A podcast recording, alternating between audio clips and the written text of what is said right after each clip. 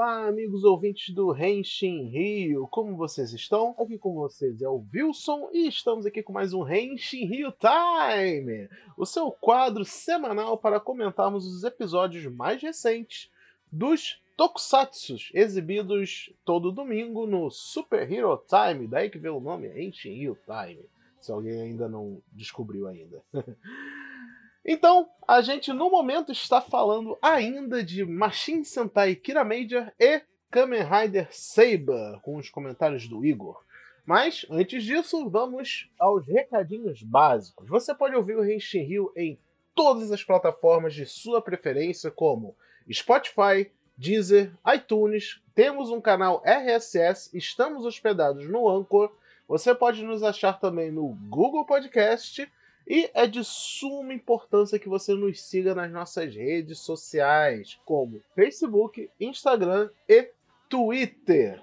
Em todas elas é arroba Rio. E também temos um canal no Discord, cujo link você vai estar achando muito provavelmente no post do nosso Twitter, com, com a divulgação dos nossos episódios. E é uma comunidade bem legal, muita gente batendo papo. Estamos aí com quase 220 membros lá, todo dia falando de Tokusatsu, dos episódios que saem, de outras séries, o que cada um está assistindo e muito mais. Então, sem mais delongas, vamos falar sobre o episódio 31 de Machine Sentai Kirameija.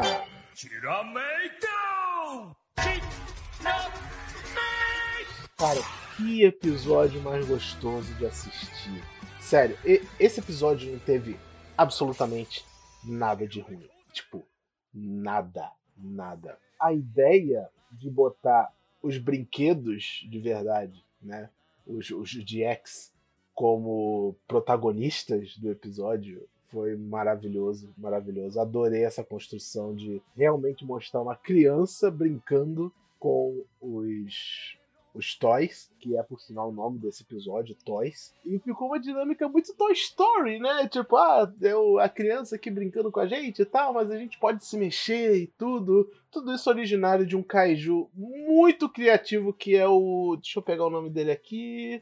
Só um segundo. O Pinch In Out da Games. Que é basicamente é aquilo que a gente faz no celular, né? De botar os dois dedinhos assim na tela dar zoom e dar zoom para aumentar e zoom para diminuir as coisas. E cara, é tão legal isso, sabe? Um conceito moderno, um conceito que tá todo mundo familiarizado, né, no, no século 21. E foi a temática de um monstro, sabe? De série de Tokusatsu. Até crianças vão se identificar com isso, porque, sei lá, a criança hoje em dia já nasce com o smartphone na mão, né? Então, a prova, a prova ficou um monstro bem legal e a temática de encolher eles para ficarem do tamanho dos brinquedos, e isso ajuda a divulgar mais ainda os brinquedos. Porque, tipo, já apareceu os veículos na série, já é mais do que suficiente para divulgar os colecionáveis. Agora, mostrar os colecionáveis sendo usados como reais brinquedos, isso aí foi fora das escalas, assim, de foda. Foi muito legal, muito divertido. A criança que apareceu no episódio muito fofinha. Né? Tinha uma história, não era só propaganda gratuita, tinha uma historinha ali, né? Ele era uma criança que mora sozinho com a mãe e a mãe tá sempre trabalhando, ele fica sozinho em casa e isso deixa ele triste, só que para não chatear a mãe, ele guarda isso para ele e tal. Nossa, foi muito legal, muito sensível do Juro, né, de botar como prioridade é, dar esse auxílio à criança a desabafar com a mãe, porque ele viu que a criança é triste, ela tava, ela brincou e tudo e tal, mas no final ela é uma criança triste porque guardava esse sentimento dentro de si. E fica a lição pra gente. Não guarde sentimentos para dentro de si, desabafe, procure um amigo, procure um parente que você confia e conte as coisas que você está sentindo. Não guarde coisas dentro do seu coraçãozinho, porque isso ao longo do tempo prejudica, né? Melhor bota, bota para fora, joga no ventilador mesmo. Isso aí. É, outras coisinhas que rolaram no, no episódio que eu acho que vale comentar. Não que rolaram necessariamente, né? Mas esse episódio foi escrito pelo Naruhi Sarakawa. Que, para quem não conhece, ele foi o, o, roteirista principal de Gokaidia.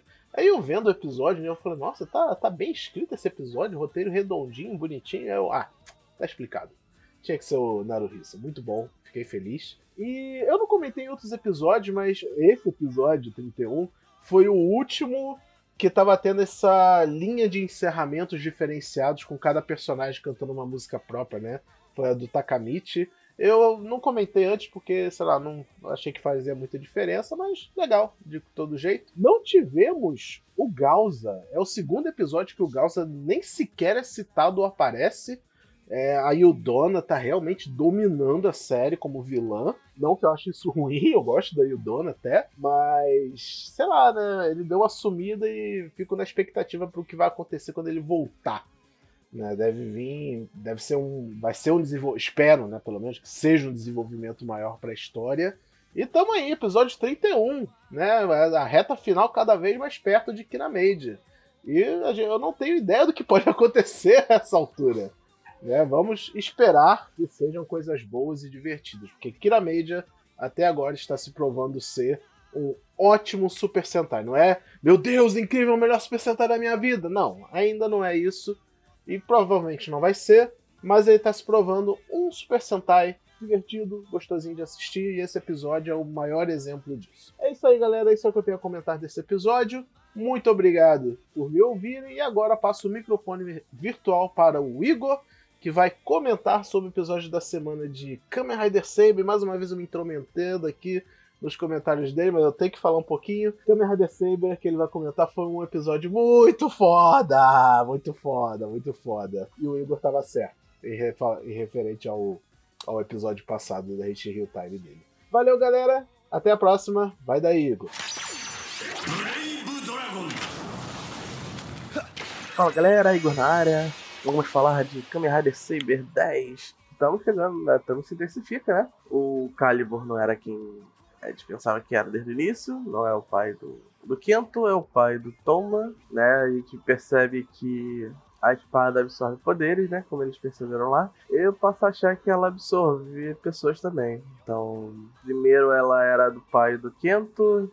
Então, naquela luta com o pai do Toma, ele foi absorvido também, passou a ser possuído. É, acho que a espada tem mais vida própria. O inimigo real é a espada e não quem punha, né? Olha que teremos novo power para o vilão. Isso vai ser interessante. E é, mas nessa semana, vamos focar nessa semana, né? Nós tivemos a luta do famoso Galpão da Toei. Não uma luta qualquer, é uma luta com três, os três raiders principais, usando três combos deles mais fortes, junto com o Slash também, contra um Raider e um monstro. E foi uma luta sensacional. Foi efeito prático, efeito especial, água para todo lado, raio para todo lado, fogo para todo lado. Nossa, foi uma delícia essa luta, meu Deus do céu. Ó, o Power Up do Calibur parece ter ficado pronto após tantas lutas, absorver tantos poderes e arrumar confusão, né? Eles parecem muito com aquele poder do. aquele livro que ele recebeu, que o Toma recebeu do King Arthur, lá no Avalon, né? Provavelmente deve ser um power-up igualmente forte. Ele só precisa conseguir despertar e com o jeito de entregá-lo. Ah, uma pena que a menina do Abade Sul não é a garota que está no passado do Tom. Eu achei que a, a trama nesse, nesse sentido avançar, né? Tinha conhecer um pouco mais do passado do Toma, mas ainda não é, não é o momento, né? O passado dele ainda segue bem em segundo plano, quarto plano, se eu deixar, né? O Buster foi esquecido desse episódio, o Kenzan também, né? Eles ainda estão lutando por aí. Mas assim, é, por mim pode continuar sendo só esses três, porque é, é eles três que têm energia, eles que têm química, o, tudo bem que o Zan, ele tem as lutas ótimas, mas deixa, deixa, deixa o foco no Toma, o Rintaro e o Kento, porque eles são os melhores até agora e eles continuam fazendo essas lutas assim, né? Semana que vem teremos aquela briguinha de amigos, então vamos ver como é que eles se saem. Acho interessante. É a primeira vez que eles realmente vão ter um conflito de interesse. É, até agora eles só convivem, nunca tiveram muitas desavenças. Né? Agora acho que a gente vai ter algo interessante. Enfim, é, esse é o Enfim Rio Time da semana. né? Até semana que vem. Valeu.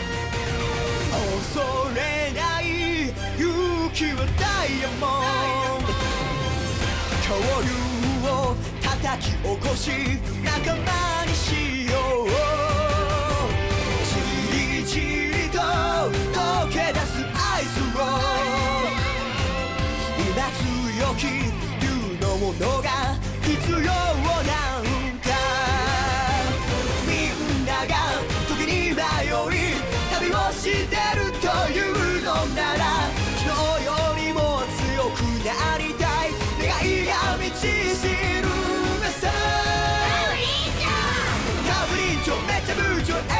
しら